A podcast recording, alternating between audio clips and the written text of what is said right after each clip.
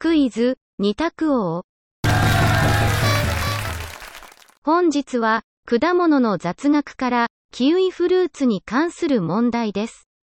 それでは参りましょう。問題。キウイフルーツは、中国発祥である。キウイフルーツは、中国発祥である。丸か×かでお答えください。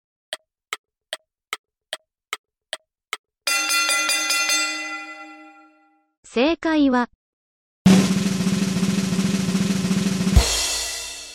丸。キウイフルーツは、もともと Chinese gooseberry と呼ばれていました。いかがでしたか？次回もお楽しみに。